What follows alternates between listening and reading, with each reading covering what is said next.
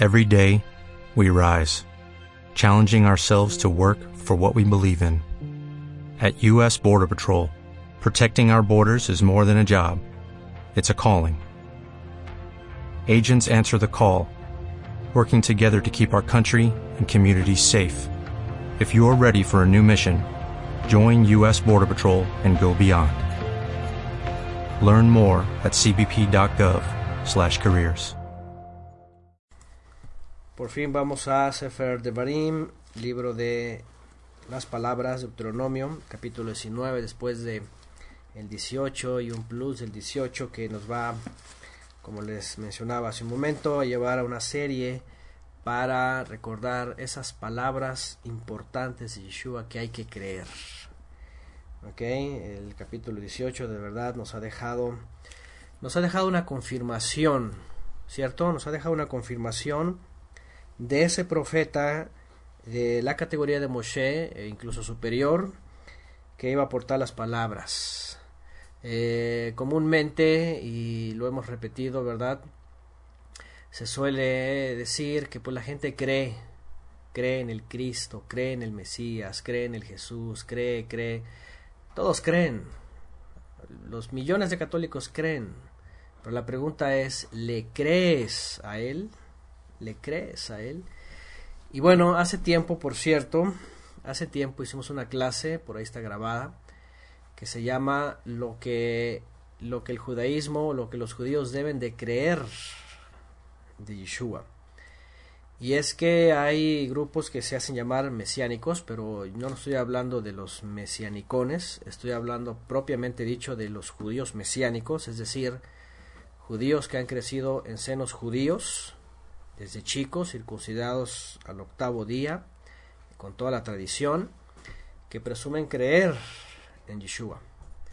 Pero cuando analizamos, pues lamentablemente creen en Yeshua, pero no le creen a Yeshua. Es decir, son judíos tradicionalistas eh, que creen en Yeshua o suelen confesar que Yeshua es el Mesías, pero siguen creyendo toda la tradición judía, siguen en las liturgias, siguen en todo eso, ya saben, pero no, no le creen a él. Es decir, no quitan toda la tradición y los sabios y los jajamim y todo eso y lo sustituyen por las palabras de Yeshua. Es decir, no hacen lo que hizo Shaul de Tarso, que Shaul de Tarso dijo todo aquello, la tradición, los sabios, el Talmud, todos los dichos los tengo por basura, toda esa escuela la tengo por basura. Por amor a Mashiach y ahora le creo a él. Vean la gran diferencia. De eso se va a tratar esta serie que vamos a hacer más adelante, pues finalmente que ha surgido de este Deuteronomio 18. Y saben, hasta, la, hasta, hasta en el cristianismo, saben ustedes, en el cristianismo hay Biblias que las palabras de Yeshua las ponen en color de rojo, si las han visto, ¿verdad? Bueno, incluso hay gente, incluso hay gente que aunque las tengan en rojo, no creen lo que dice Yeshua. No creen lo que dice, siguen esperanzados en la tradición rabínica, en el sionismo, en, en, los, en los sabios, ¿verdad? En el milenio, el futuro, el templo, pero y tienen al Mesías así como que creen en el Mesías, pero no le creen al Mesías. Entonces, bueno, vamos a, ampliar más ese punto de ese profeta que el Padre nos envió. Y ahí está la gran diferencia. Una cosa es creer en y otra cosa es creerle a Él. Creerle. Por ahora vamos a Deuteronomio capítulo 19. Capítulo 19, vamos a continuar con... Eh, las instrucciones que Moshe está repitiendo para el pueblo de Israel. Y aquí comienza hablando de las ciudades de refugio, del verso 19 al verso 14. Vean lo que dice, Deuteronomio 19, 1. Cuando el Eterno tu Elohim haya destruido las naciones cuya tierra el Eterno tu Elohim te da, y tú las hayas desplazado y habites en sus ciudades y en sus casas, te reservarás tres ciudades en medio de la tierra que el Eterno Elohim te da en posesión. Ahí está. Te vas a reservar tres ciudades. Prepararás el camino de acceso y dividirás, vean, vas a preparar un camino para llegar a ellas y vas a dividir en tres partes el territorio de tu tierra que el Eterno tu Elohim te da en herencia, para que huya allí todo homicida. Y ese será el caso del homicida que se refugia allá para salvar la vida, quien mate a su prójimo sin tener intención y sin que lo haya aborrecido antes, tal como el que va con su prójimo al bosque a cortar la leña, ¿verdad? Dice, y al blandir con su mano el hacha para cortar el árbol, el hierro se desprende del mango y alcanza a su prójimo y el prójimo muere. Ese podrá huir a cualquiera de esas ciudades para conservar la vida. No sea que el vengador de la sangre persiga al homicida mientras esté enardecido su corazón y, por ser largo el camino, lo alcance y le quite la vida, no siendo él digno de muerte ya que no lo aborrecía anteriormente, vamos, no lo hizo con alevosía y ventaja, ¿verdad? Como se dice actualmente, con premeditación, alevosía y ventaja, vamos, un accidente, algo que ocurrió sin querer. Por tanto, yo te ordeno, diciendo, te reservarás tres ciudades. Y si el eterno Teologim ensancha tus fronteras, tal como lo juró a tus padres, y te da toda la tierra que habló a tus padres, que te daría, si guardas todos esos mandamientos que yo te ordeno hoy para ponerlos por obra, amando al eterno Teologim y andando esos caminos todos los días, entonces te podrás agregar tres ciudades más sobre aquellas tres. Así no se verterá sangre inocente en medio de, tu tierra, que el eterno tu Elohim te da en herencia, ni recaerá sobre ti sangre alguna. ¿Mm? Vamos a detenernos aquí un poquito. Las ciudades de refugio. Deje poner aquí una imagen que bajé por aquí rapidín, eh, según la tradición judía. Eh, dónde estaban situadas estas tres ciudades de refugio. Ahorita vamos a ver un poquito, recordar lo que ya hemos hablado antes, también lo que llegan a significar. Y, pero sobre todo, este. Uh, ir donde está. Déjeme subirla y ustedes me dicen ya cuando la puedan ver. Eh, ok, ya está subido rápido. Según eso, según la tradición, la hice más grande para que se viera mejor, pero no. Bueno, ustedes me dicen si se ve. Esas eran las tres primeras ciudades de refugio que se habían puesto. Y las otras tres, según se ampliara el terreno, iban a estar acá. Aquí están. Eh, Kedesh es en una, en la, zona de Kedesh. Después, junto a Samaria o cerca de Samaria, había una más. Y en Hebrón había otra más. Esto según lo que la tradición judía lo menciona. Y todas tenían que tener un camino este, fácil de llegar. Las otras, en teoría, según la tradición judía, lo que van a, ocurrir es hoy día ponerlas acá, donde están en los altos del Golán. Se ve el cuadro de YouTube.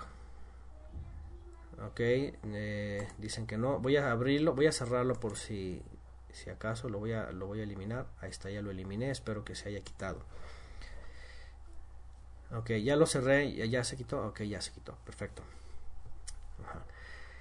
Y entonces aquí estaban las otras tres que en teoría se iban a añadir. Ok se iban a añadir cuando la tierra se ensanchara ahora nótese que en la Torah no hay cárceles ok en la Torah no hay cárceles si sabían, no hay policía, no hay un ejército, ¿verdad? Militar, como lo conocemos hoy día, no hay prisiones, no hay el tipo de juzgados que conocemos hoy día, no hay nada de eso. Fíjense, ¿eh? No estoy hablando del Israel actual, sionista, porque hoy día, por cierto, si esta gente dice que es el verdadero Israel o que son el pueblo de Dios, según ellos, pues ya debieron haber hecho esto, porque según ellos, los enemigos han sido quitados y entonces han tomado la tierra, pero lo que no han hecho es poner las ciudades de refugio. La pregunta es, ¿dónde están las ciudades de refugio? Bueno, ya tienen casi 70 años ahí, ¿verdad? De la Declaración de Independencia y no me digas que, que no obedeces la Torah. Bueno, no obedecen la Torah, ya dijimos, ya hemos hablado antes qué es lo que sí obedecen y qué es lo que no. Bueno, si realmente obedecían la Torah, aquí dice la Torah que en el momento de tomar la tierra iban a poner esas ciudades de refugio. No iba a haber cárceles, sino ciudades de refugio. Y si un israelita por accidente asesinara a su prójimo, dice que iba a huir a esa ciudad a refugiarse para que fuera él eh, protegido de alguien que quisiera vengar la muerte de el eh, israelita que eh, pues bueno por ese accidente habría perdido la vida por accidente porque todo homicida que asesinaba con dolo entonces sí era castigado con la pena de muerte. Bueno, entonces no había cárceles o si hoy día se dijera el pueblo verdadero del Eterno y verdaderos israelitas y más si dijeran que fuesen levitas, que dicen algunos que son levitas, ¿verdad? Este, eh, pues ya estuvieran esas ciudades de refugio. E incluso, pues bueno, ya estuvieran pensando en las otras ciudades de refugio.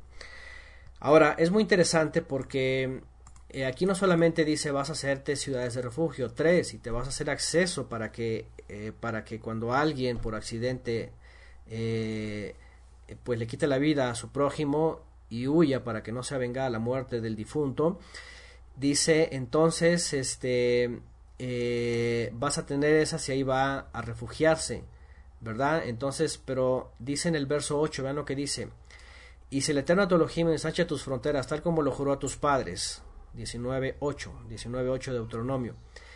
Y te da toda la tierra que habló a tus padres que te daría, toda la tierra, ensancharla todavía más.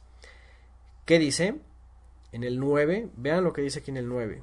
Y bueno, siempre estoy comparando lo que era antes, lo que debía ser antes, cómo era, cómo, cómo procedía antes y cómo hoy día supuestamente proceden. Dice aquí, si guardas todos estos mandamientos, así es, es condicional, como dice aquí Ricardo Batalla, es, condicional. Te voy a dar una condición, te voy a, te voy a poner condiciones. Si guardas todos los mandamientos que yo te ordeno, para que los pongas por obra, si amas al Eterno, andas en, en sus caminos todos los días, entonces dice, te voy a agregar tres ciudades más. Tres ciudades más a aquellas tres. Es decir, si de veras... Y bueno, en la época de Yehoshua, déjenme decirles, ocurrió esto. En la, en la época de Josué, cuando entra la tierra, reparten la tierra y vienen las divisiones de las tribus, ponen estas tres primeras ciudades de refugio. ¿Verdad? Las tribus del norte, perdón, las tribus, la, la media tribu de Manasés y después Gad eh, se quedan acá a este lado y Reubén se quedan acá. Y en la época de David, eh, de hecho, en la escritura ya no, no, no, este, no figuran prominentemente las otras tres ciudades. Ajá, estas. Las que sí se quedan o las que son establecidas son estas tres. Bueno, entonces dijimos que ahí iba a huir aquel homicida que habría asesinado a su eh, prójimo de forma accidental, como lo acabamos de leer. También hemos hablado que estas tienen una, una figura profética. ¿Por qué? Porque mm, quien quita la vida, obviamente, pues es merecedor de que se le quite la vida también. Aquí habla de gente que asesina a su prójimo este, de forma accidental. No hay eh, premeditación, no hay alevosía, no hay ventaja, vamos, no hay dolo, no hay no hay enojo, dice la Torá, ¿verdad? Puesto que no lo aborrecía, no buscaba realmente su muerte. Dice el libro de Josué, se mencionan las seis ciudades, ok, a ver si nos pone Ofe el, texto para recordarlo.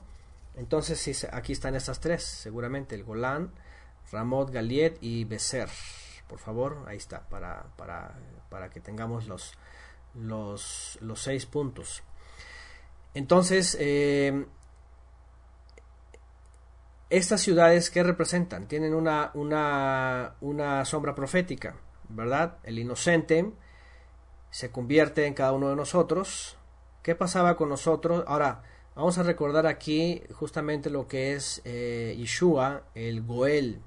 Yeshua, nuestro Goel, es decir, nuestro Redentor, es estas ciudades de refugio para aquellos que somos homicidas, que hemos pecado delante del Eterno, que merecemos la muerte, que merecemos la muerte porque hemos pecado, pero que de forma ignorante, cuando vivíamos en delitos y pecados, sin conocer Torah.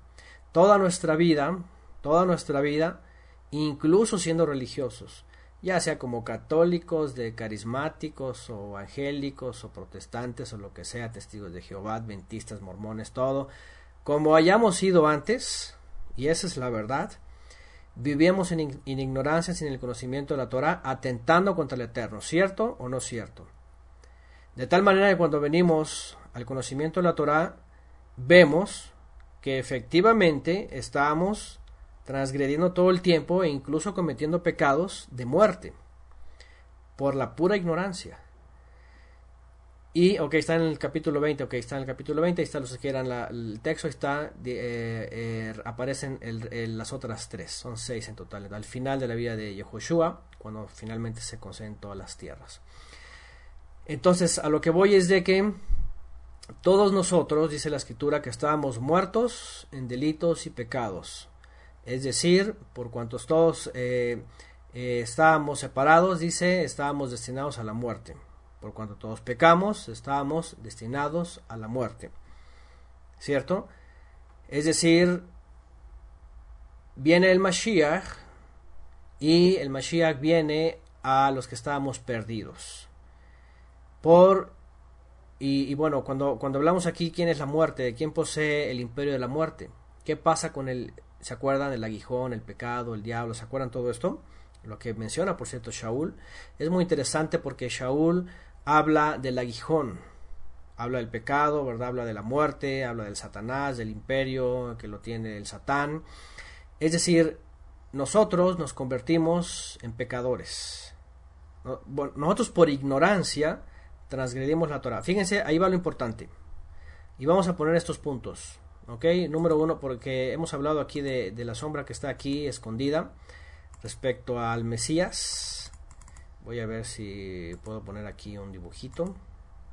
Ah, no estoy seguro si aparece. Estoy seleccionando un color. Bueno, vamos a poner aquí. Vamos a poner aquí un individuo que somos nosotros. ¿Ok?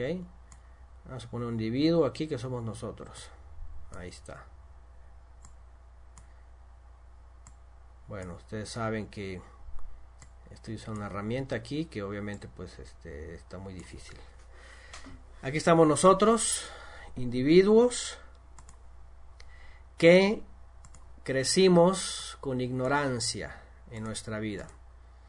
¿Ok? Ignorancia transgrediendo los mandamientos.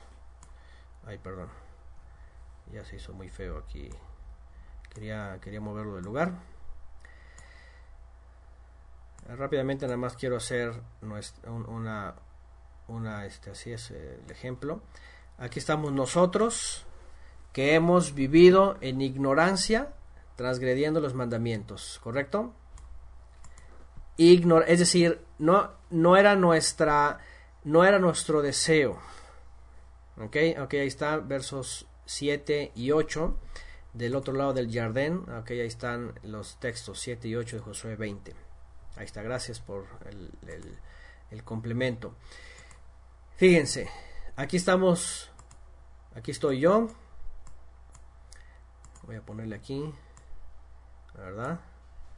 Aquí estoy yo, que realmente yo no tenía premeditación, alevosía y ventaja para ofender al Eterno. Yo no lo hice con, causa, con, con conocimiento. Pero yo con mi vida ignorante, ¿verdad? Sin saberlo, no queriendo, toda mi vida estaba acumulando, acumulando, acumulando, acumulando, acumulando juicio. Por eso estábamos muertos en delitos y pecados. ¿Y qué es lo que qué es lo que me merecía yo? ¿Qué es lo que me merecía yo? Dice la escritura. Bueno, lo que me merezco yo, dice la escritura, no es otra cosa que la muerte. Ahí está. La muerte, ¿verdad? Me merezco yo la muerte. La paga del pecado es la muerte. Pero, ¿qué hace el Eterno? El Eterno dice, la caída ha afectado a toda la humanidad, pero finalmente lo han hecho eh, por ignorancia, pero yo les voy a mostrar mi luz, yo les voy a redimir, les voy a enviar un redentor, les voy a enviar un refugio, al cual todas las naciones van a correr. Entonces, ¿qué, ¿qué, es lo que hace el Eterno? Obviamente, bueno, lo que ya sabemos, ¿qué es lo que hace el Eterno? El Eterno entonces dice, yo te voy a perdonar si vas a un refugio que yo voy a darte, que es Mashiach, que es mi hijo. Ahí está. Entonces Yeshua se convierte en el refugio. Yeshua es, es como estas ciudades de refugio en donde nosotros nos venimos a refugiar en él. ¿Ok? ¿Por qué? Porque no, teníamos la intención de transgredir al Eterno y el, Eterno nos dice, ¿sabes qué? Me estás ofendiendo y te mereces la muerte. Pero, por, como lo hiciste por ignorancia en una condición caída, te voy a restaurar. Ahora aquí va lo más importante. Aquí va lo más importante. Porque muchos se quedan ahí, muchos se quedan, ay, sí, gracias, me libraste. Y ya ahora sí puedo vivir una vida Dicen libre, ya soy libre de todo, ya soy libre, ya puedo hacer lo que yo quiera. Muchos dicen así, ¿verdad? La gracia, wow, ya entonces ya soy libre, ya soy un refugio, ya puedo hacer lo que yo quiera. No, la Torah no dice eso. La Torah dice que cuando llegamos a este refugio, ¿verdad? Ciertamente el vengador, que es la muerte, que es el pecado, cuyo, cuyo guijón es el pecado y es la muerte que viene tras nosotros, ya no nos puede retener, ya no, ya no puede vengar nuestras transgresiones, porque ya estamos en un refugio. Pero dice la carta a los hebreos que si nosotros, estando en este refugio, en el Mesías, habiendo conocido la verdad de él y la Torah, que dice, ya no peques más. Yeshua lo dijo, ¿se acuerdan? No pequen más, ya no transgredan más. Aquí ya están en el refugio, ya han sido librados de los pecados de ignorancia, de los pecados que pecaron de forma ignorante porque no sabían. Y por eso la muerte, el vengador, les sigue. Pero cuando ya estamos en el Mesías dicen, ahora ya no peques más. Pero ¿qué pasa si entonces ignoramos eso, como dice la carta a los hebreos, el que peca, el que sigue pecando de forma deliberada, dice, no, a mí no me interesa la Torah, no me interesan los mandamientos, yo quiero ser libre, yo soy libre, quiero vivir como yo quiera, a mí no me digan nada. Entonces dice la carta de los hebreos, ya no hay más refugio, ya no hay más refugio, ya no queda perdón por los pecados, ya no hay más remisión por los pecados. Si alguien ya conoció la verdad del Goel, del Redentor, ya conoció la luz de la Torah, pero sigue viviendo en iniquidad, en transgresión, ¿sabes qué? El vengador va a llegar. El destructor, el ángel de la muerte va a venir un día y entonces va a tomar a aquel que se ha salido del refugio. Eso es bien importante, es muy interesante. Las ciudades de refugio este, nos están mostrando, porque ahí no hay cárceles. Ahí no es de que, ah, pecaste, bueno, te vas a la cárcel y vas a a, purgar tus días. Eh, Saben, en, el catolicismo, bueno, todavía antes de lo último que dijeron los papas, se purgaban los, los, pecados, ¿verdad? ¿Se acuerdan? El purgatorio, se purgaban los pecados en un lugar, una especie de prisión. Pero eso obviamente pues no tiene nada que ver, ¿eh? no tiene nada que ver con lo que dice la Torah. Ahí está el texto, Hebreos 10, 26 a 27, gracias Jimena, dice, porque si continuamos pecando, vean, de forma voluntaria, o sea, ya vimos eso, si continuamos transgrediendo los mandamientos de una forma voluntaria después de haber recibido el conocimiento de la verdad, que es el Goel y la obediencia a la Torah, ya no queda más sacrificio por el pecado, dice, sino una horrenda expectación de juicio y ardor de fuego que va a consumir a los adversarios. Adversario es Satanás, es, es eh, eh, adversarios. Entonces, esas ciudades de refugio nos están mostrando que el pueblo de Israel que que pecaba o más bien que cometía un acto que realmente no lo deseaba hacer, pero por ignorancia cometía un homicidio, tenía un refugio. Ese refugio finalmente es el Mesías, en el cual llegamos, decimos, gracias porque yo vivía una vida en pecado, ignorando todo, toda la transgresión, pero el Goel que paga por mí, entonces me quita la culpa y la muerte ya no viene detrás de mí para tomarme y hacer venganza de lo que yo acometí. Pero ahora en el refugio que es Mashiach, que es la verdad, entonces vengo a la obediencia. Teshuvah, arrepentimiento, Teshuvah es vengo al regreso a la obediencia y permanezco en fidelidad, en santidad. Para que cuando finalmente la obra del refugio del Mesías se complete, entonces me va a sacar por fin, nos va a sacar a todos por fin a vida eterna. Y ya no va a haber vengador, ya no va a haber nada de eso. De hecho, también hay otras leyes que hemos visto más adelante donde dice, no me acuerdo si aquí viene, que habla del Cohen Hagadol.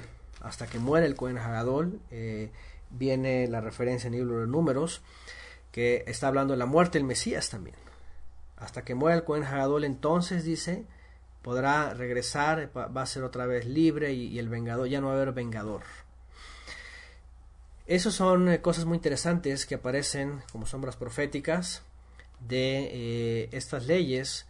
Hoy día, definitivamente, este, en el Mesías, al menos nosotros entendemos esto y sabemos que no hay prisiones, no hay purgatorios, en, la escritura, por eso les decía al principio, en la escritura no hay, no hay purgatorios, no hay cárceles donde iban y estaban presos este, por un tiempo hasta que pagaban su culpa, no. Ahí la paga el pecado es muerte. Eh, las prisiones vinieron después, eh, los imperios posteriores hicieron ese tipo de cosas, calabozos, eh, hornos, todas esas cosas. pero aquí vemos esto interesante sobre las ciudades de refugio. Ahora, Vamos a seguir leyendo esta parte. Y bueno, si iban a ser otras tres. Ahí están las otras tres. En, por eso pusimos esta imagen de las otras tres que aparecen. En el, norte también, del otro lado del Jardín, del río Jordán, las otras tres ciudades.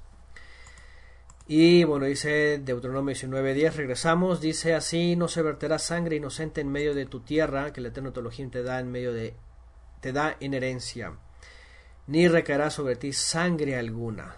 ¿Qué les parece? Ahora vean, finalmente también uno de los puntos era que se hiciera justicia, que hubiera justicia, que no hubiera corrupción, ¿verdad? Que no hubiera sangre inocente derramada por alguien que eh, con toda ventaja, alevosía, bueno, con, eh, con premeditación y con coraje asesinara a eh, su prójimo. ¿Por qué? ¿Qué es lo que iba a evitar esto? Bueno, que si un israelita por accidente mataba a su prójimo, no era un delito, ¿verdad? No era, como no era algo que lo había hecho por odio, por coraje, entonces no era un delito. Pero si el vengador llegaba y entonces asesinaba a aquel que mató al familiar, entonces si era sangre inocente. Si era sangre inocente. Entonces eso es lo que también se quería evitar con este, estos mandamientos, estas ciudades. Deuteronomio 19:11, vean lo que dice en el 19:11, pero cuando haya alguno que aborrezca a su prójimo, y aquí sí viene, vean, aquí viene alguien que definitivamente aborrece a su prójimo, pero cuando hay alguno que aborrezca a su prójimo y lo aceche, le esté ahí, ¿verdad? Lo esté poniendo trampa, le esté, lo esté eh, calculándole y levantándose contra él lo hiciere, lo, perdón, lo hiere mortalmente, de modo que muera, y huya a una de aquellas ciudades, en tal caso los ancianos de su ciudad enviarán a prenderlo de allí y lo entregarán al vengador de la sangre para que muera. ¿Qué les parece? No se compadecerá tu vista de él, así limpiarás de Israel la sangre inocente para que te vaya bien. ¿Qué les parece? Bueno, si alguien se levanta definitivamente para asesinar a su prójimo, que lo haya meditado, lo haya programado, haya rencor, haya odio, y le esté ahí preparando cosas, esté pensando, esté maquinando en su mente, en su corazón, voy a preparar esto, voy a hacer lo otro, este, voy a, así, vean, es muy interesante porque hasta el día de hoy, bueno, la gente, incluso los que dicen ser creyentes, atacan así, ¿verdad? Con premeditación, alevosía y ventaja, como suele decir, ¿verdad? Para atacar, están a la acechanza.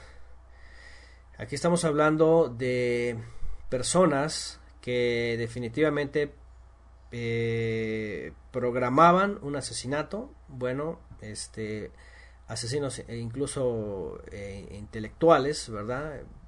Lo, pensaban, lo trabajaban y lo llevaban a cabo. Eh, y dice, si esta persona asesinó a su prójimo de esta forma y se quiera resguardar en las ciudades de refugio, fíjense qué interesante. Qué interesante. Van a ir los ancianos y lo van a sacar. ¿Qué quiere decir esto? Ahora, ¿cómo lo veríamos en el asunto del Mesías?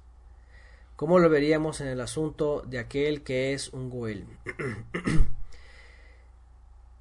es decir, toda persona que conscientemente está transgrediendo. Fíjense qué interesante, por eso la carta a los hebreos. si alguien peca deliberadamente, ya no hay perdón por sus pecados. Es decir, si hoy día un creyente, conociendo que hay un refugio, fíjense bien lo que voy a decir, si hoy día un creyente, conociendo que hay un refugio, abusa, como dice la carta de los hebreos, afrenta al Espíritu de gracia, abusa de la gracia y peca, ese refugio lo va a expulsar. Te va a decir, ¿sabes qué? Aquí no hay libertinaje. El Mesías va a decir, no puedes venir a refugiarte de algo que tú sabes que estás transgrediendo, que estás pecando. Fíjense lo que va a ocurrir cuando Yeshua regrese. Él va a decir, muchos en aquel día dirán, Señor, Señor. En tu nombre hicimos, en tu nombre aquí, en tu nombre allá subí al cielo y regresé y di dos vueltas a la tierra y en tu nombre milagros y en tu nombre, en tu nombre. Porque siempre estuvieron supuestamente en el refugio, pero estaban viviendo una vida de transgresión, no de ignorancia, de conocimiento de qué es hacer lo bueno y no hacerlo. De tal manera que aquel día el refugio que es Mashiach les va a decir, no los conozco, los están llamando allá afuera. El ángel de la muerte, el vengador, la muerte los está llamando allá afuera. Allá yo no los conozco, apártense de mí, inicuos, y hacedores de maldad, inicuos, transgresores de la Torah. La Torah es muy clara. En aquella época, obviamente, estaba hablando de una persona que asesinaba a su prójimo, se quería refugiar en una ciudad de refugio, lo sacaban y decían, no. Si lo hiciste con toda la de ventaja, estás transgrediendo así eh, abiertamente, tu castigo es la muerte. La paga del pecado es la muerte. ¿Qué les parece? De tal manera entonces que aquí estamos viendo algo muy interesante de lo cual tenemos que huir. Si nosotros ya sabemos que hay un refugio, gracias Todopoderoso que nos has dado un refugio. Pero en ese refugio no voy a llegar a vivir una vida libertina, a hacer lo que yo quiera. A vivir mi vida con mis leyes, con mis cosas, no. Tengo que seguir y, y, y, creerle a ese refugio otra vez, ¿verdad? Asegurarme de ese refugio, conocerle de verdad y vivir una vida agradable al Padre, eh, ya no transgrediendo más. Porque si no, entonces aquel refugio en aquel día va a decir, no te conozco, hazte un lado porque te llama el vengador, la muerte, te va a llamar la muerte allá, vas a dar cuentas con la muerte. Y no queremos eso, queremos la vida eterna. Así que tenemos que estar bien entendidos de este refugio, de lo que hemos sido, sí, por ignorancia, sí, pero ahora con el conocimiento, entonces tenemos que permanecer eh, fieles en el refugio y no hacia nuestra propia vida. Y aquí hablándose a alguien que se levanta, ¿verdad? Bueno, leyes de las ciudades de refugio. Dice en el verso 14, no desplazarás, aquí viene otro mandamiento, no desplazarás el lindero de tu vecino, que fijaron tus antecesores, en la herencia que has de poseer en la tierra que el Eterno Telohim te da en posesión. No vas a desplazar el lindero de tu vecino, esto es, esto es muy clásico, ¿verdad? Desde los territorios y desde personas hasta países.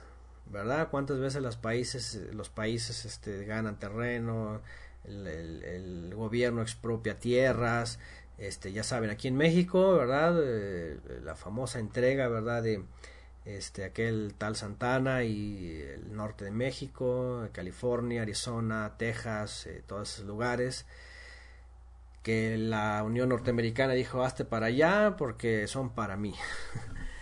Y bueno, esto ocurre, como les digo, desde países hasta pequeños individuos. No vas a desplazar el lindero de tu vecino. No vas a ampliar tu tierra, tus límites.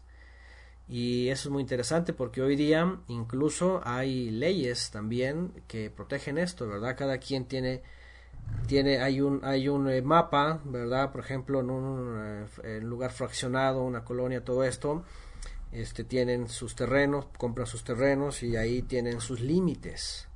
Nadie puede levantar un muro este, en el territorio del vecino, porque si no, entonces, oye, estás haciendo para acá, esa es parte mío. Y hacia la calle tampoco puedes agarrar la banqueta, ¿verdad? Y construir la banqueta. Va a venir el gobierno y te va a decir, oye, espérame tantito, estás, estás la banqueta, esa es vía pública, te van a demandar también. Entonces, ¿Y qué quiere decir esto? Finalmente, bueno, respeta a tu prójimo. Se dan cuenta que hay un principio del mandamiento, respeta a tu prójimo. No te hagas más allá de lo que tu prójimo este, tiene o posee, ni le quites, ¿verdad? Ni, ni te aumentes. Respeto al prójimo y bueno, y es que cuando, cuando el Eterno dio órdenes de repartir la tierra y dio las colindancias, dio todo, dijo, esos van a ser. Y cada tribu y cada familia y cada este individuo tenía su lugar y ese tenía que ser respetado. Y era prestado, ¿sabían eso? Porque la Torah dice que la tierra es del Eterno. Ni siquiera podían venderlo. Y si la, la, introducían en una compra-venta por, por alguna carencia, esa era regresada en el día del jubileo. Todas, todas las tierras regresaban a sus dueños en el día del jubileo. Bueno, verso 15, en cualquier caso de pecado, culpa o delito que se haya cometido, el testimonio de uno solo no basta, no bastará contra nadie. Solo por la deposición de dos testigos o tres testigos se podrá fallar una causa. Y aquí ven este famoso mandamiento también en donde un testigo no es suficiente, tienen que ser dos testigos. Dentro de la jurisdicción en el pueblo de Israel, desde la época de Esdras, empezaron a, eh, a, pronunciar esto. En la antigüedad también era necesario dos testigos para cualquier caso que se llevaba a los juzgados, vamos. Como hoy día lo conocemos, allá a los jueces, es decir, al Cohen Hagadol y a los ancianos que ministraban con la Torá y también impartían justicia. Si había un acusado con un, eh, y, ese acusado tenía un solo testigo, no procedía, fíjense, qué interesante, no procedía, tenía que haber dos testigos. Bueno, los dos testigos también que se hablan en la escritura, ¿verdad? ¿Cuáles son los dos testigos del Eterno? ¿Cuáles son las dos formas con que el Eterno se ha presentado, anunciado al mundo entero, a la humanidad. ¿Cómo ha hablado, vamos, el Eterno? ¿Cómo se ha expresado el Eterno y que todo el mundo sepa? Así es, a través de la Torah, con la, con la Torah se ha hecho conocer y a través de Yeshua también se ha hecho conocer. Son los dos testigos con los cuales, si hubiera sido uno solo, no hubiera sido suficiente para la, humanidad. Ah, bueno, ahí está la Torah, pero ¿Quién nos dice que, que, que es de él? ¿Cómo sabemos? ¿Qué tal si se la inventó Moisés? Dicen algunos. ¿Qué tal si se la robó de los, de los egipcios? Dicen otros. Bueno, cuando viene Mashiach, Yeshua, y confirma ese primer testimonio y además dice, yo vengo de parte del Padre, ahí está un segundo testigo. Dos es suficiente, dos testigos. El pueblo de Israel todo el tiempo este, hacía uso de esos dos testigos. Lamentablemente, como en todos los casos, también se llegó a corromper y llegaban a usar testigos falsos comprados, tal cual eh, pasó con este Esteban, ¿se acuerdan? Tal pasó con Yeshua también que testificaron en contra, pero eran eh, estaban corrompidos. Bueno, verso 16 cuando surja contra alguien un testigo de cargo para acusarlo de una transgresión, los dos hombres que tienen el litigio se presentarán ante el Eterno, delante de los ministros y jueces que haya en aquellos días. Los jueces van a indagar muy bien si resulta que aquel testigo es un testigo falso y que ha calumniado a su hermano, le harás lo que él intentaba hacer a su hermano. Fíjense nada más. Así extirparás el mal de en medio de ti. ¿Qué les parece? Y los demás, al enterarse, escarmentarán y no volverán a cometer maldad semejante entre los tuyos. No le tendrás compasión, vida por vida, ojo por ojo, diente por diente, mano por mano, pie por pie. El famoso texto, ¿verdad? Que se ha mal interpretado, el cual Yeshua dijo, habéis oído. Bueno, había casos en los cuales se pagaba de la misma forma. En la tradición judía, los sabios, entre comillas, llegaron a usar este tipo de, de expresiones para todas las cosas. Por eso Yeshua dijo, habéis oído, ¿verdad? Y, pero es que no aplicaba en todas las cosas. Es que no aplicaba en todas las cosas. Era una forma de aplicar la justicia eh, dentro de los términos eh, eh, legales de cada caso. Pero, por ejemplo, si alguien averiaba algo del vecino, simplemente restitución. Había leyes de restitución. No siempre era vida por vida. No siempre era vida por vida. De hecho, en la Torah habla también que los ministros calculaban el costo de tales o cuales daños. Ahí lo dice la Torah. Vendrán los ministros y verán el daño, calcularán los costos y entonces el que eh, fue gravoso, entonces eh, dice, este, restituirá eh, lo que ha dañado. no siempre era vida por vida. Este vida por vida, ojo por ojo, diente por diente, mano por mano y pie por pie. Es una expresión hebraica que quiere decir vas a ser equitativo y vas a restituir exactamente. Sí había casos, evidentemente, que eh, la muerte se pagaba con muerte, pero no todos los casos.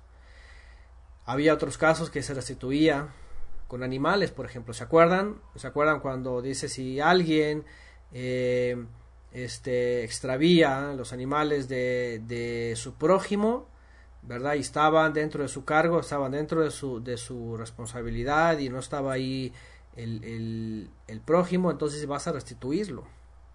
O si alguien robaba, por ejemplo. Fíjense, hay, hay unas leyes de restitución que son así. Si alguien, si un israelita le robaba a su prójimo, no dice, entonces el prójimo va, a venir y le va a robar también a su, a, su, a su agresor.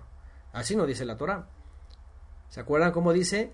Dice, si un israelita le roba a su prójimo, entonces obviamente cuando esto se, llega a los jueces, dice entonces le va a devolver lo que le ha robado y le va a restituir con otra cantidad más. ¿Qué les parece? Les va, le va a restituir con otra cantidad más lo que le ha robado. De tal manera que así va a ser restitución. ¿Se dan cuenta? Y no es robo por robo. no es robo por robo, sino más bien esta expresión tiene que ver con hacer justicia eh, total de cada caso, de cada caso.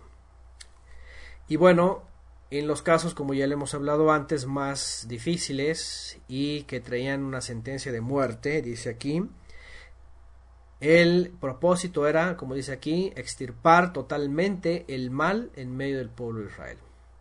Acabar con el mal. Acabar con el mal.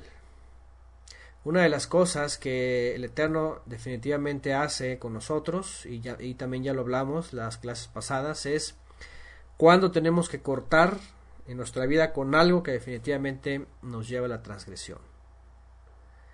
Porque el Eterno creó también este la corrección. porque el Eterno creó la corrección? ¿Qué haríamos sin corrección? Piensen por un momento, la varita de corrección. Piensen por un momento, David, el rey David. ¿Ustedes creen que si el rey David, cuando pecó, el Eterno no lo hubiera metido en corrección? Porque ¿qué le pasó a él? No le llamó la atención. No fue el profeta Natán, nomás le dijo, oye, fíjate que te portaste mal y mira, el Eterno te manda a regañar. Y, te dice que, esto y que el otro. ¿Qué le ocurrió a David? ¿A poco se quedó este, sin, sin castigo? ¿Cuál fue la corrección? ¿Se acuerdan? Bueno, una serie de acontecimientos. Primeramente, obviamente, muere aquel hijo eh, que, el cual había quedado preñada, este Betsheba. Muere y entonces esa es la corrección de David. Y David dice que entra en un profundo tristeza, enojo, eh, ayuna, o sea, ahí le está dando corrección. Pero después, ¿qué pasa? Después viene una serie de, de, de, de, tragedias, ¿verdad? En su familia, sus hijos, una hija violada por el medio hermano, el otro perseguido, el otro finalmente muere, el otro hijo se le revela, le quiere quitar el reino hasta que finalmente es Salomón y todo este asunto pero tiene que ponerlo en cintura. Y si nos ponemos a ver así cada uno, siempre hay corrección, siempre hay. Ahora, les pregunto a ustedes, especialmente varones o también mujeres, cuando llegamos a hacer algo incorrecto, ¿a poco el Eterno nos mete en corrección? no nos digo, ese es, ese es el, el tipo de corrección que a los adultos nos da. Los adultos a los hijos los corregimos de otra forma pero a nosotros también, por eso también la escritura así dice, ¿verdad? Que como hijos nos, nos, nos corrige y vaya que nos duele y a veces lloramos y, ahí están, pero es necesario. En las leyes del Eterno, en la Torá, ¿verdad? En la Torá, este tipo de castigos, que era una corrección al pueblo, imagínense acabar con la vida de un homicida, era para extirpar totalmente el mal. Y dice, y así no va a quedar mal, vas a extirpar el mal en medio de ti. Nuestra vida tiene que ser examinada de tal forma que las cosas que hay que extirpar las extirpemos totalmente, para que no haya en nuestra, en nuestra vida raíces de enojo, de amargura, de coraje, de pecado, de todas esas cosas. Ir quitando, quitando, quitando, hasta acabar totalmente con el mal. Por eso les digo, con lo eh, vimos hace unos hace unos momentos, mientras estemos con el Goel, con el rescatista, con el redentor, con el salvador, vamos como se le llama, tenemos que estar y haber entregado eh, todas esas culpas, porque si seguimos acumulando culpas, entonces, pues bueno, vamos a ser extirpados nosotros. Nosotros tenemos que extirpar el mal, es decir, la iniquidad. Pero si no lo hacemos, entonces nosotros vamos a ser extirpados. Y finalmente se va a cumplir esta Torah en nosotros. Vida por vida. Vida por vida. Si no vengo a vida eterna en el Goel y sigo, ¿verdad?, con viviendo una vida falsa y calumniando y todo esto, entonces voy a ser extirpado yo. Bueno, siguiente, capítulo 20, verso 1. Aquí vienen más mandamientos, vienen leyes eh, sobre la guerra. Vean lo que dice. Cuando salgas a la guerra contra tus enemigos y veas caballos y carros y gente más numerosa que tú, no tengas temor de ellos, porque el Eterno tu Elohim está contigo. Él mismo te hizo subir de la tierra de Egipto, y será que cuando os acerquéis para entablar combate, el ministro se adelantará para, dice, arengar el pueblo y les dirá, escucha, oh Israel, hoy vosotros van a presentar batalla al enemigo. No desmaye vuestro corazón, no temáis, ni os acobardéis, ni tiemblen ante ellos. porque el Eterno vuestro Elohim avanza a vuestro lado, luchando a vuestro favor contra vuestros enemigos para daros la eh, daros el triunfo. Eh, voy a omitir la palabra aquí. Después los oficiales hablarán al pueblo diciendo, fíjense lo que dice, quien haya edificado una casa y no la haya estrenado, que se retire y vuelva a su casa, no sea que muera en combate y la estrene otro. Estas leyes, ¿verdad? Son así como que muy interesantes, así como que da, son flexibles. Hay flexibilidad. Si estás, acabas de construir tu casa, estás por estrenarla, ay, qué bonita, voy a disfrutar de mi casa. Híjole, pero si viene la guerra mañana. Bueno, la Torah dice, quédate en tu casa, disfrútala. no sea que mueras en combate y alguien más la estrene. Qué leyes más interesantes. Quien haya plantado una viña y no la haya vendimiado, todavía que se retire y vuelva a su casa, no sea que muera en combate y la vendimie otro. Quien esté comprometido con una mujer y aún no la ha poseído, que se retire y se vuelva a su casa, no sea que muera en combate y algún otro la posea. Y los oficiales volverán a hablar al pueblo y dirán, quien tenga temor, quien sea un miedoso y esté acobardado, que se retire y se regrese a su casa, no sea que contagie su cobardía al corazón de sus hermanos. y otro texto muy interesante, ¿verdad? Quien le tiemble las piernas, dése la vuelta y regrésese, no me vaya a contagiar a todos. Igual quien esté negativo, ¿verdad? Quien esté haciendo pataleadas y quien esté ahí, ¿sabe qué? Dese la vuelta y regrese porque si no nos va a perder a todos. ¿Se acuerdan que Yeshua así les dijo a sus discípulos en una ocasión, verdad? Y ustedes que también quieren irse, ahora le váyanse. A mí no me interesa gente que nomás esté ahí de, ¿verdad? Y que dijeron a sus talmidim, ¿a dónde iremos? Solamente tú tienes palabras de vida eterna. Verdaderos servidores. Bueno, número uno, vamos a regresar. Aquí se habla de leyes para la guerra y lo primero que vemos aquí es de que los israelitas realmente no, no tenían un ejército, no era gente de combate, no era gente con, con armadura y con lanzas y, nada de eso, realmente eran todos agricultores y ganaderos. Y dice la escritura en el libro de Joshua que cuando combatían, combatían con sus, con sus, este, arados, con sus, eh, vamos, con su ¿cómo se llama? Sus instrumentos de trabajo de la tierra y del ganado. No era un ejército. Y además sus luchas, sus, sus guerras estaban totalmente conectadas con la espiritualidad. Lo primero que dice ahí, cuando veas que algo grande viene en contra de ti, que viene a amenazarte, que se ve amenazador, que se ve que no vas a poder, olvídate de eso, dice. No tengas miedo. Y fíjense lo que dice, dice el Eterno está contigo, Él mismo que ha hecho tantos milagros contigo, te sacó la tierra de Egipto, dice aquí, para ellos, Él es el que te va a defender. Y además lo que dice aquí es muy interesante porque dice que las luchas que tiene el creyente son de carácter espiritual. Dice en el verso 2, y será que cuando os acerquéis para entablar combate, el ministro se adelantará para arengar al pueblo. Le va a hablar el ministro, vean. ¿Sabían ustedes, y está en el libro de Joshua también, que cuando iban a combatir en una batalla, ¿quiénes iban al frente? ¿Se acuerdan eso? Quién iba hasta el frente en, los escuadrones del pueblo de Israel.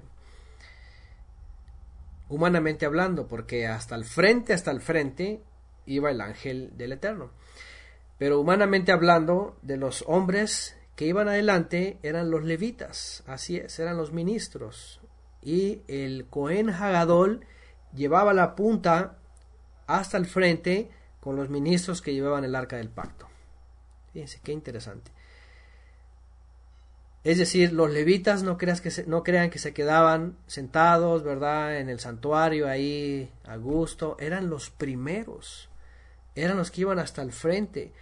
Por eso el Eterno a través de Mashiach, cuando la escritura también dice que nos ha llamado a militar con Él, nos ha llamado a la lucha, nos ha llamado a ser eh, eh, fuerte con Él, nos ha llamado a ser vencedores, todo esto quiere decir que tenemos que ir al frente, a la cabeza como ministros.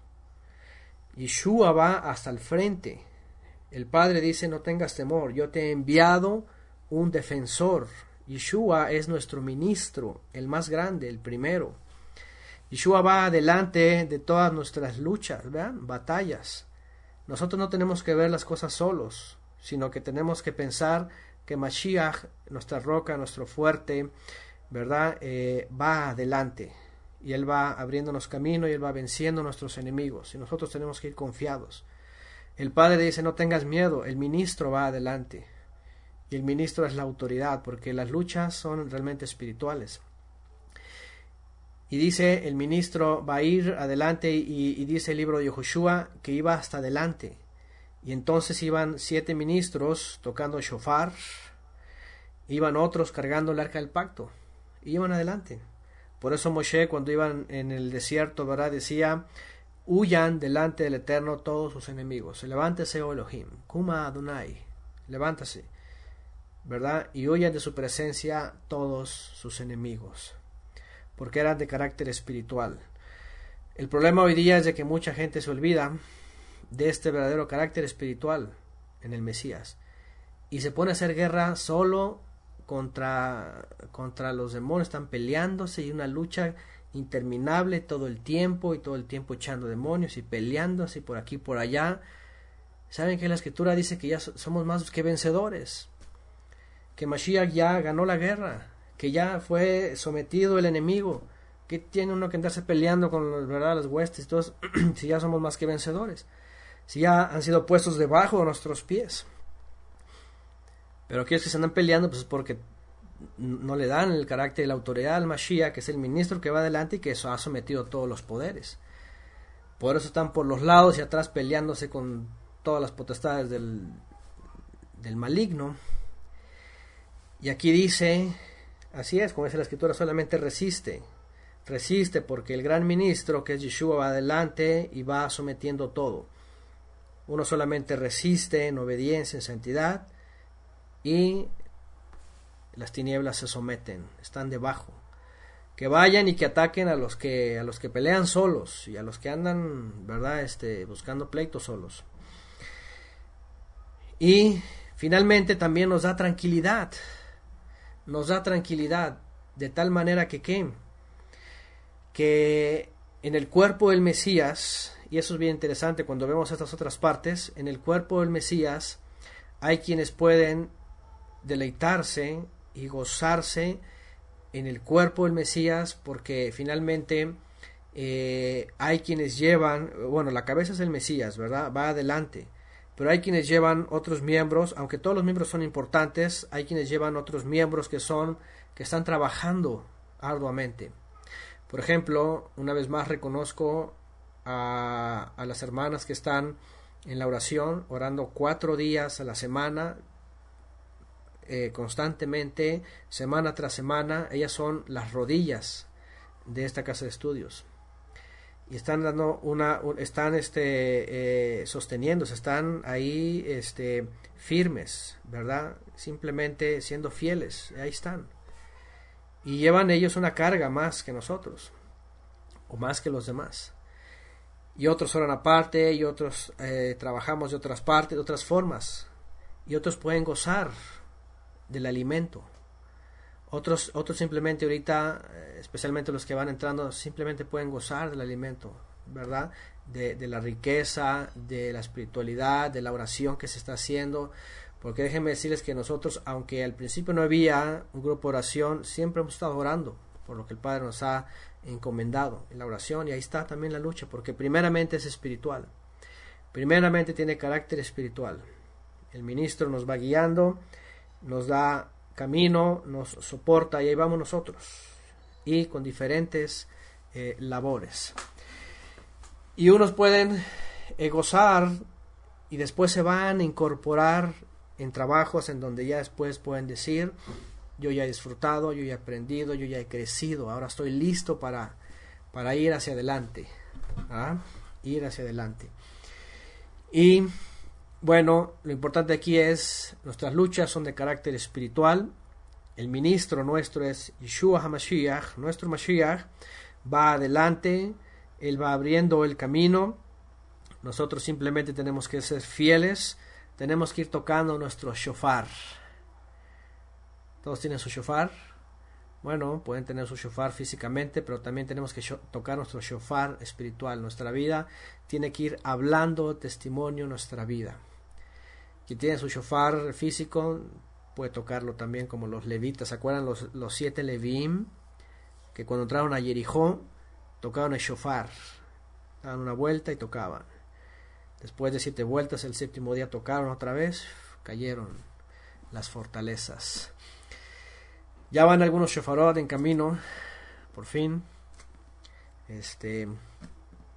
Y espero pronto los reciban. Entonces, en la medida que vamos creciendo, vamos avanzando, vamos eh, poniéndonos también eh, hacia adelante y vamos comprometiéndonos más, más. Pero también aquí, como dijeron por ahí, el Padre es benevolente, es bueno y dice, ok, si alguien eh, quiere, todavía necesita fortalecerse, todavía no está listo, quiere fortalecerse, vaya y fortalezcase.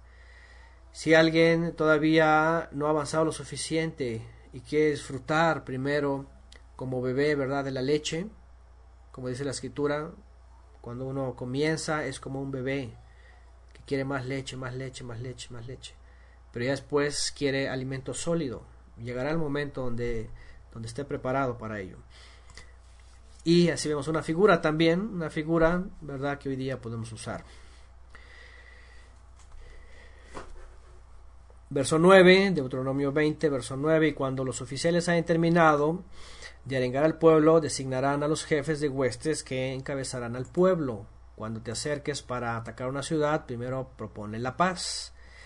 Y si te responde Shalom y te abre las puertas, todos sus habitantes te van a servir en trabajos forzados. Pero si no acepta tu propuesta de Shalom y entabla batalla contra ti, entonces le pondrás sitio y cuando el Eterno Elohim la entregue en tu poder, matarás a filo de espada a todos sus varones, y tomarás para ti las mujeres, los niños, el ganado y todo lo que haya en la ciudad. Todo su botín, y te alimentarás de, del botín de tus enemigos, los cuales el Eterno Elohim te entregó. Así harás a todas las ciudades que estén muy lejos de ti, que no sean de las naciones de estas naciones pero de las ciudades de estos pueblos que el Eterno Elohim te da por herencia, no dejarás con vida a ninguna persona. Vas a consagrar al exterminio, al Eteo, al Amorreo, al Cananeo, al Fereceo, al Heveo, al Jebuseo, como el Eterno Elohim te ha mandado. Aquí hay dos tipos de leyes que tienen que ver con la guerra y con la conquista. Definitivamente las, las tribus, las ciudades que estaban en la tierra de Canaán, el Eterno las había consagrado al exterminio. Ya hemos hablado por qué. Todas las transgresiones, todos los pecados, el estado en el cual habían caído, totalmente corrompido, anti todo, anti el Eterno, les había llevado a esa consecuencia. De tal manera que cuando aquí se dirige, pero las ciudades que te voy a dar por herencia, ahí no vas a perdonar a ninguna persona. Vean una vez más las cosas que hemos hablado antes, una expresión muy fuerte tenía que ver con extirpar todo el mal, como ya lo vimos. Porque ahí no se trataba de, hay pobres niños, hay pobres niñas, ancianos. Pues lamentablemente el Padre designó el juicio total porque esa humanidad había caído en tremendo, tremendo pecado, tanto que ya no podía detenerse su castigo. Por eso hace una gran diferencia. Las primeras ciudades eran ciudades que estaban lejos de ti. Dice, vas a ir, ahí ya no era, era conquistar, ahí era someterlas. Ahora, ¿se acuerdan quién, quién le tocó esto? ¿A quién le tocó la primera parte? ¿A quién le tocó la segunda parte? ¿A quién le tocó ir y conquistar, someterlas o aniquilarlas?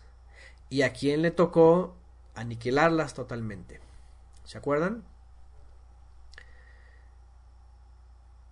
Cuando se da la orden de ir y vas a acabar totalmente con las personas, le tocó a Yehoshua y a toda su generación. ¿Verdad? Josué y Caleb les tocó la segunda parte de este texto, que todas esas naciones estaban destinadas al exterminio, aunque no lo hicieron realmente todo. Es decir, el resto de Israel mm, finalmente no, no, por eso vinieron todos los pecados posteriores. ¿Y a quién le tocó ir a naciones fuera y someterlas? ¿Se acuerdan a quién le tocó, por ejemplo, eso?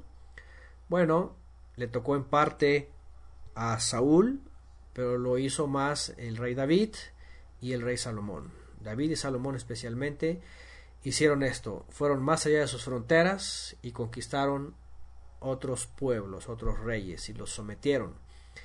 Incluso el rey David llegó a exterminar pueblos. Si sabían eso? ¿Se acuerdan cuando estudiamos el libro de el libro Samuel, el libro de los reyes? ¿Se acuerdan? David era un, era un guerrero tremendo. Y dice que le tocó, incluso en venganzas, ir a exterminar totalmente pueblos. Ah, era tremendo. Y, pero bueno, era parte también pues de lo que estaban viviendo entre esas naciones que todavía quedaban, naciones cananeas, que no se habían destruido eh, del todo. Y bueno, cuando eran ciudades fuera de, lejos, se les daba, se les proponía la paz y se sujetaban a, esclavitud.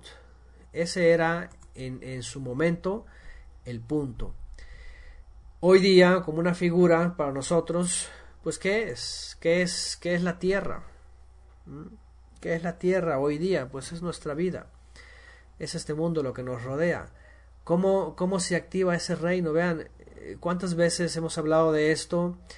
Mucha gente todavía no lo entiende, mucha gente todavía espera un reino futuro, ya saben todas estas cosas, ¿verdad? Un rey y someter a las naciones y someter la tierra y someter a los animales y que todas estas cosas ya saben. Pero ¿saben qué es lo que quiere el Creador finalmente? Mostrarnos de todas estas sombras, porque la carta a los hebreos también dice que todo eso era sombra de lo que ha de venir.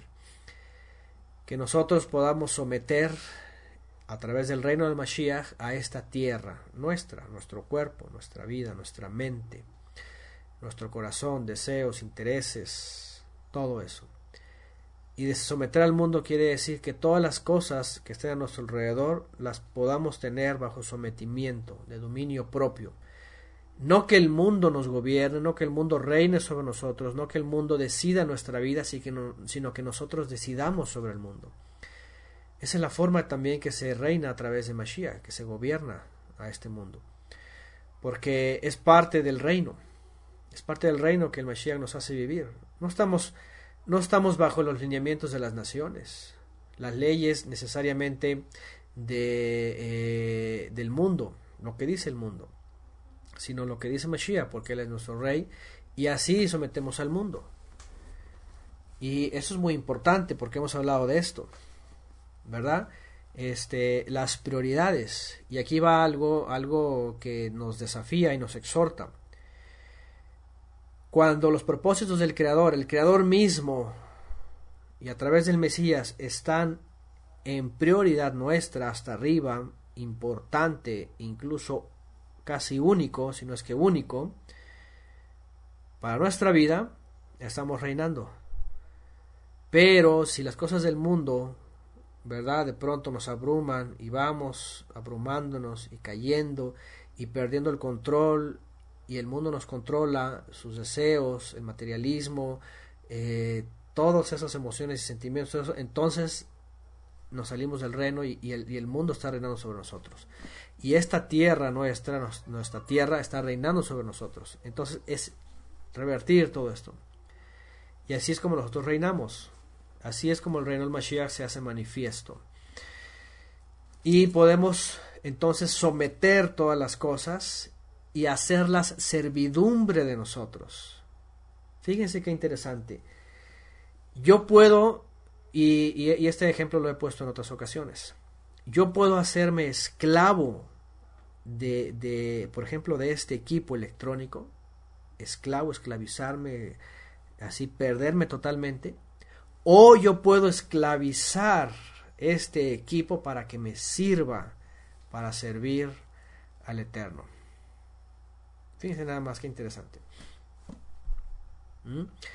Y así es donde vemos cómo podemos en este reino del Mashiach sujetar las cosas y el mundo. Yo puedo sujetarme y esclavizarme a algo y ahí quedarme y estar creyendo que, que es mi vida, o puedo agarrar las cosas y someterlas y sujetarlas para servicio del Creador. Por eso, cuando en la Torah hemos repetido una y otra vez que dice, eh, Ubejol me odeja, y amarás eh, con todas tus pertenencias, con todas tus fuerzas, con todo lo que tienes, con todo lo que te hace fuerte, entonces es vas a, reinar sobre las cosas y las cosas las vas a poner en servicio del creador. Uno mismo también se pone en servicio del creador. Ese es un buen ejercicio para empezar a ver nuestra vida si está controlada, si está gobernada por las cosas o nosotros gobernamos a las cosas o nosotros tenemos el control de las cosas. Es sencillo. ¿Cuánta gente está gobernada por, no sé, pónganle el nombre que quieran, la televisión, los programas, este, pónganle el nombre que quieran. Y la gente está atada a horarios, a días, y tienen que ir, y tienen que pagar, y, y, y está así, está esclavizada, y es que tengo, y es que ahí, Ahí hay que poner un alto y decir, oh, oh, tengo que examinar mi vida. Mi vida no tiene que estar gobernada por las cosas del mundo, sino más bien yo tengo que gobernar todas esas cosas y dirigir sobre ellas y organizarlas, porque mi primer servicio es el Creador. Mi primer servicio es el Creador. Por eso ahí dice, vas a sujetarlas y vas a hacerlas que te sirvan en los trabajos, que te sirvan. Eso es el, como el creyente finalmente tenemos que demostrar este, que hemos sujetado las cosas. Y el reino, finalmente el reino tiene un reflejo ahí. El reino tiene un reflejo ahí. O sea, el reino en el cual nosotros proclamamos y decimos está hoy día en acción y Yeshua es rey y, y, nosotros reinamos con él, así reinamos sobre las naciones, así reinamos sobre la tierra, así reinamos sobre, sobre, sobre el mundo. Lógicamente, quien no entiende esto, por eso está esperando un reino en el futuro en donde tenga una espada para, para, para gobernar a, otra persona. Pero ese, es el ideal del hombre. Pero el ideal de el Creador es que reinemos con Él sobre todas las cosas. Es decir, tengamos control de las cosas y de este mundo. Por eso Yeshua, por eso Yeshua, fíjense, muy interesante, no se cuidaba de nadie, no, no le daba cuentas a nadie, era, era, era libre, no estaba atado a nada, él no se preocupaba de que, ay, tengo que regresar a casa, ay, tengo que el terreno, ay, es que los borreguitos, ay, es que la venta, ay, y yo nunca lo ven preocupado porque el tiempo y los días, y es que tengo que regresar, y es que nada, él era, él era libre así. Qué cosas, ¿no? Y cómo vivimos nosotros tiempo de reflexionar y ver que estemos reinando con Él y que no seamos gobernados por, por el mundo. Bueno, finalmente dice, consagra exterminio todo aquello que te he dicho que consagres al exterminio. Eso también es lo que tenemos que hacer con nuestra vida, consagrar al exterminio, a destrucción, todo lo que, que nuestra vida nos esté llevando a la esclavitud. Estas naciones en la tierra de Canaán eh, ejemplifican esclavitud, pecado, carnalidad, avaricia, este, desórdenes, todo eso es exterminarlos. Los afanes de esta vida, así es, ahogan la palabra, como bien Yeshua lo dijo, ¿verdad? Muchos reciben la palabra con gozo, pero después de un momento de dificultades y los afanes y las preocupaciones, y es que tengo, y es que debo, y es que voy, y es que no puedo, y todo eso empieza a acabar, acabar. Si examinamos nuestra vida y estamos en esa condición, alerta, alerta, alerta, alerta.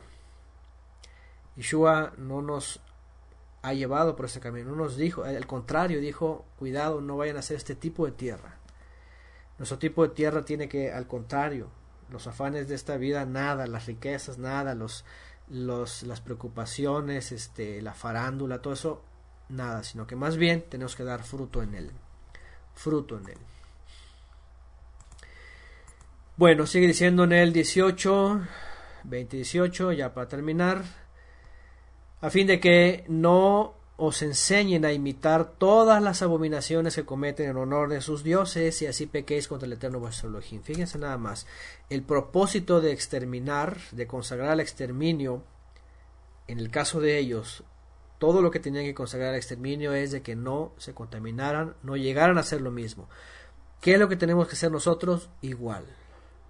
Saben, a veces hemos hablado en temas, ¿verdad? Que, por ejemplo, algunas aficiones de deporte, de, de ya saben, el gimnasio, o los amigos, o yo qué sé, se empiezan a volver como, como, como en algo que de pronto se empiezan ahí a ir, a ir, a ir, y al rato más, y...